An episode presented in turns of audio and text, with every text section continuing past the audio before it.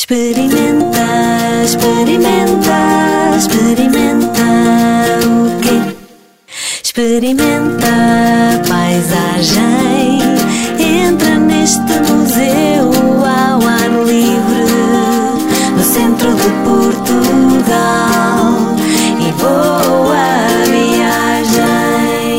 Bem-vindo, eu sou a Catarina Figueiredo e comigo hoje no podcast Experimenta Paisagem para uma conversa sobre arquitetura e sustentabilidade está o arquiteto e professor Camilo Rebelo, nascido, não sei se criado no Porto, autor galardoado pelo primeiro prémio no concurso internacional para a concessão do Museu de Arte e Arqueologia do Val do Coa, em coautoria com Tiago Pimentel, no fundo uma mão cheia de prémios, muito por conta do Museu do Coa também.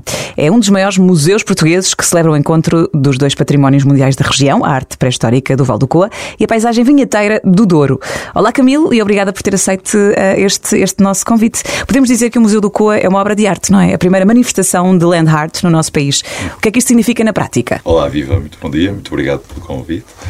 Ahm, sim, é, é curioso a, Catarina referir a, a Land Art, ah, porque efetivamente ah, foi sempre uma, uma- uma inspiração para nós, arquitetos, a pensar na, na referência da arte como uma forma de intervir no território. Porque ah, a, arte, a arte tem essa liberdade. Ou seja, a arquitetura está cheia de compromissos. Eh, como todos nós sabemos, tem que ter regulamentos de, eh, de tudo, de incêndio, de, de emergência, etc, etc. A arte tem uma liberdade que, que a arquitetura não tem. E, portanto, interessava-nos a nós, numa paisagem maravilhosa, duplamente classificada, como acabou de dizer, muito intensa, interessava-nos muito ao Tiago e a mim, interessava-nos muito que realmente fosse uma peça livre eh, e uma peça livre de compromissos, mas ao mesmo tempo muito comprometida, ou seja, descomprometida com as regras da arquitetura, mas com- comprometida com as regras da, da arte e da paisagem. E por isso eh, o museu foi seguindo esse caminho, sempre à procura da referência da- dos animais, da natureza, da orientação, da topografia, eh, tudo isso, da orografia, tudo o que está associado ao território e, e não tanto a- a- aos códigos da arquitetura, por assim dizer. E sei que a sua experiência em construir eh, em patrimónios mundiais é muito vasta, não é? Em patrimónios mundiais da humanidade. Quer assim enumerar todas as obras que, que- que já Sim, construiu nós- nós- em sítios assim muito reservados. E- Nós tivemos alguns privilégios, acho que é um privilégio, uma responsabilidade ao mesmo tempo, mas, mas mais que tudo é, é o desafio. O desafio é uma coisa sempre muito importante para mim e quando me falam de, de paisagens classificadas ou protegidas, ah, ah, atrai-me sempre. É um, Claro. eh, tivemos a oportunidade de, de- de reabilitar e de fazer o Museu do Vinho do Porto, eh, na cidade do Porto, na Ribeira do, do Porto, que é património classificado pela Unesco. Eh, também tivemos um, um privilégio enorme de, de ganhar um concurso, alguns no Médio Oriente, que não posso dizer, e não é segredo, Eh, mas num território que é classificado pela Unesco, é património mundial. Eh, com os meus alunos em Xangai tive a oportunidade de construir na- na- no Parque Natural dos Himalaias, eh, na base de- de- dos Himalaias, eh, também num, num parque absolutamente eh, único. E, portanto, as coisas vão surgindo também na Grécia, uma paisagem semi-classificada. portanto, vamos andando e vamos andando de paisagem em E paisagem. aqui no Museu Experimenta Paisagem, qual foi o seu contributo?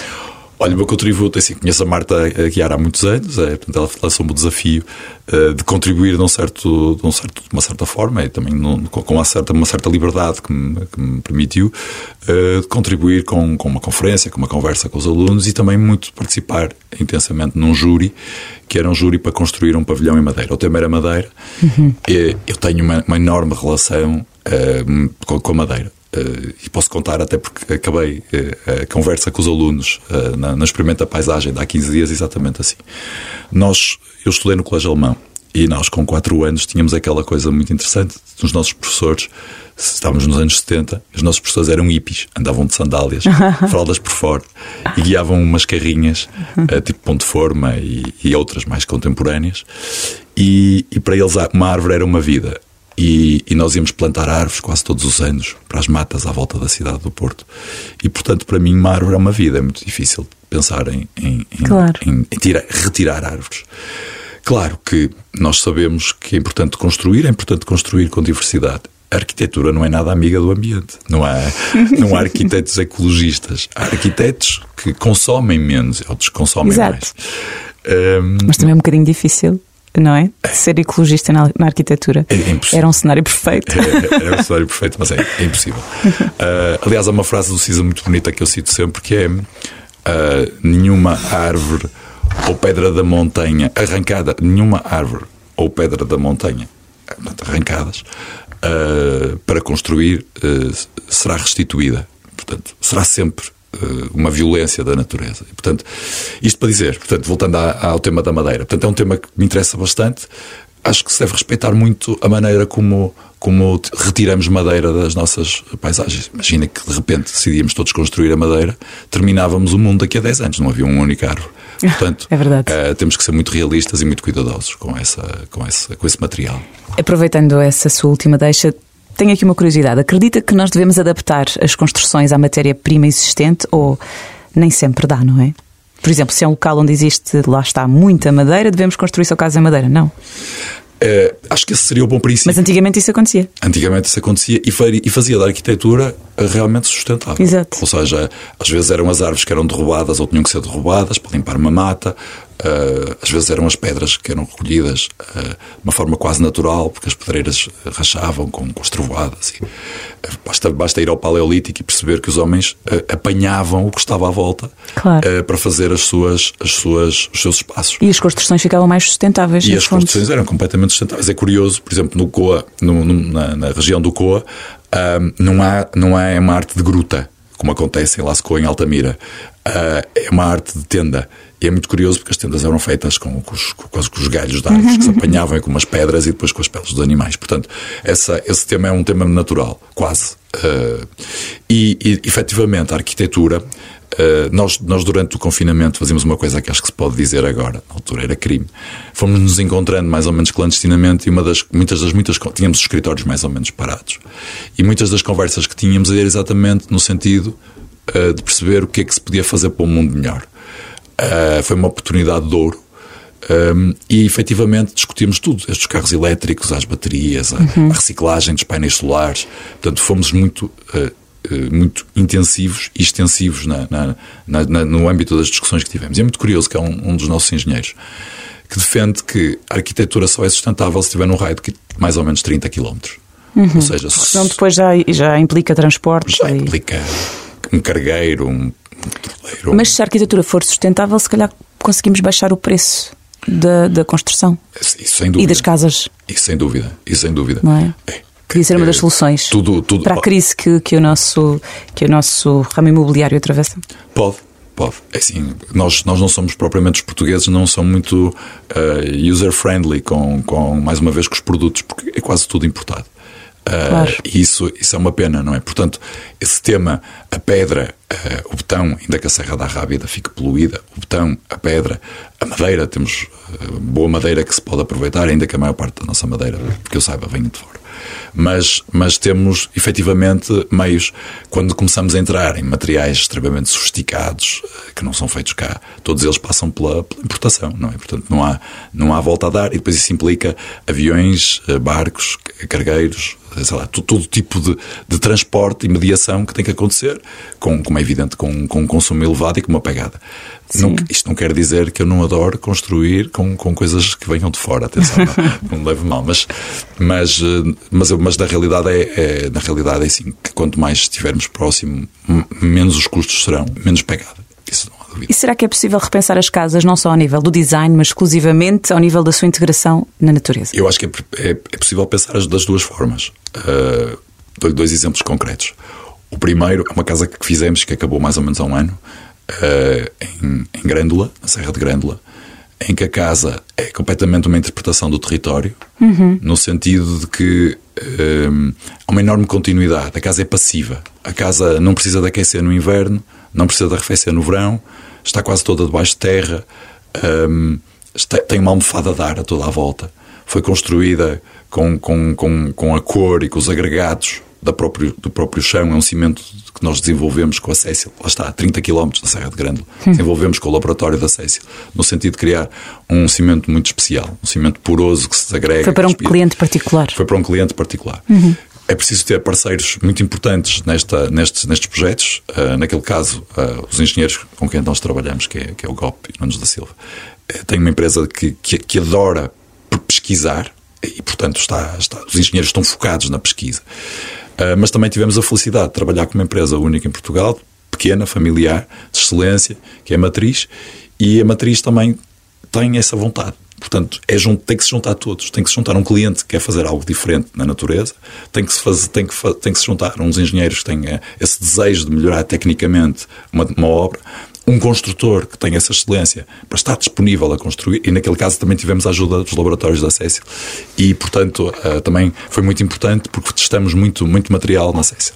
O outro exemplo que lhe posso dar, muito rapidamente, é o contrário, é a partir do, do, do design eh, para transformar a maneira como vivemos, sempre a pensar numa maneira também eh, sustentável e ecológica. Nós estamos a estou a construir a minha própria casa, portanto, nós, a minha família, a minha mulher e eu, e estamos a, a, construir uma casa em que decidimos que tínhamos 120 metros quadrados de corredores e ou, de entradas, escadas, corredores.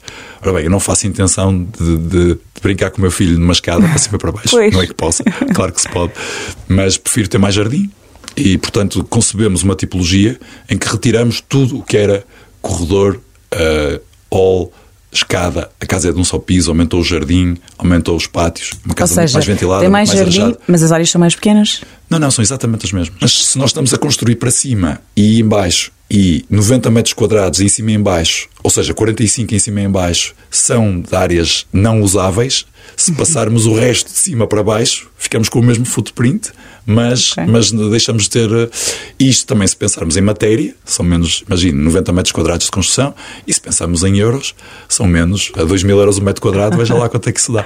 Portanto, eh, acho que se pode reinventar a tipologia também do ponto de vista do design. Ou seja, quanto é que custa fazer assim uma casa dessas toda adaptada? Em comunhão com a natureza, aproveitando os espaços de forma sustentável? Pode custar, pode custar alguns entre, entre 15% e 20% mais. Mas quanto? Depende da escala da casa, não é? Portanto, se for uma um milhão? Casa, se, se, se, for uma casa, se calhar, de 5 milhões, sim. Ok, ok. Se calhar okay, mais okay. um milhão. Mas depois sabemos que temos uma casa que, que é completamente passiva, não é? Isso é uma coisa que, que nos dá muita. Muito talento, não é? E quem é que acha que são os principais responsáveis pelo estado dos preços a que chegou o mercado habitacional no nosso país? Os promotores, os arquitetos, os engenheiros? Acho que somos todos. Ou uh, um Estado com visão a curto prazo? o estado com visão a curto prazo, para mim é uma evidência. acho que isso, acho que não é uma evidência para mim, é uma evidência para todos os portugueses. Uh, bom, seja isso, vale isso o que valer, não é? Mas, mas acho que temos todos mas, por exemplo, arquitetos e engenheiros também se dedicam uh, somente à construção de prédios de luxo, não é? E para uma gama média alta. O que acontece é Sim. é que temos a outra parte da população a precisar urgentemente de um lar para viver. Não é admissível o que está acontecendo oh, oh, Catarina, mas eu vou-lhe dar um exemplo concreto que se passa comigo em minha casa todos os dias. Uh, nós temos duas hipóteses. Ou vendemos o nosso apartamento para uh, construir a nova casa, ou ficamos com o apartamento e, e arrendamos o apartamento e pagamos um empréstimo. Uhum. O que é que é melhor? É assim, Depende eu, do perfil de cada um. Depende do perfil de cada um e depende de, depende de uma coisa que eu acho que vou dizer que é bastante, vai ser polémica, que é depende da consciência de cada um. Eu fico muito mais feliz que o meu apartamento seja vendido, esteja no mercado e que ao ser vendido e estar no mercado não vai potenciar a ausência de mercado. Uhum. Mas ao arrendar também está a possibilitar que alguém. Estou a condicionar uma forma.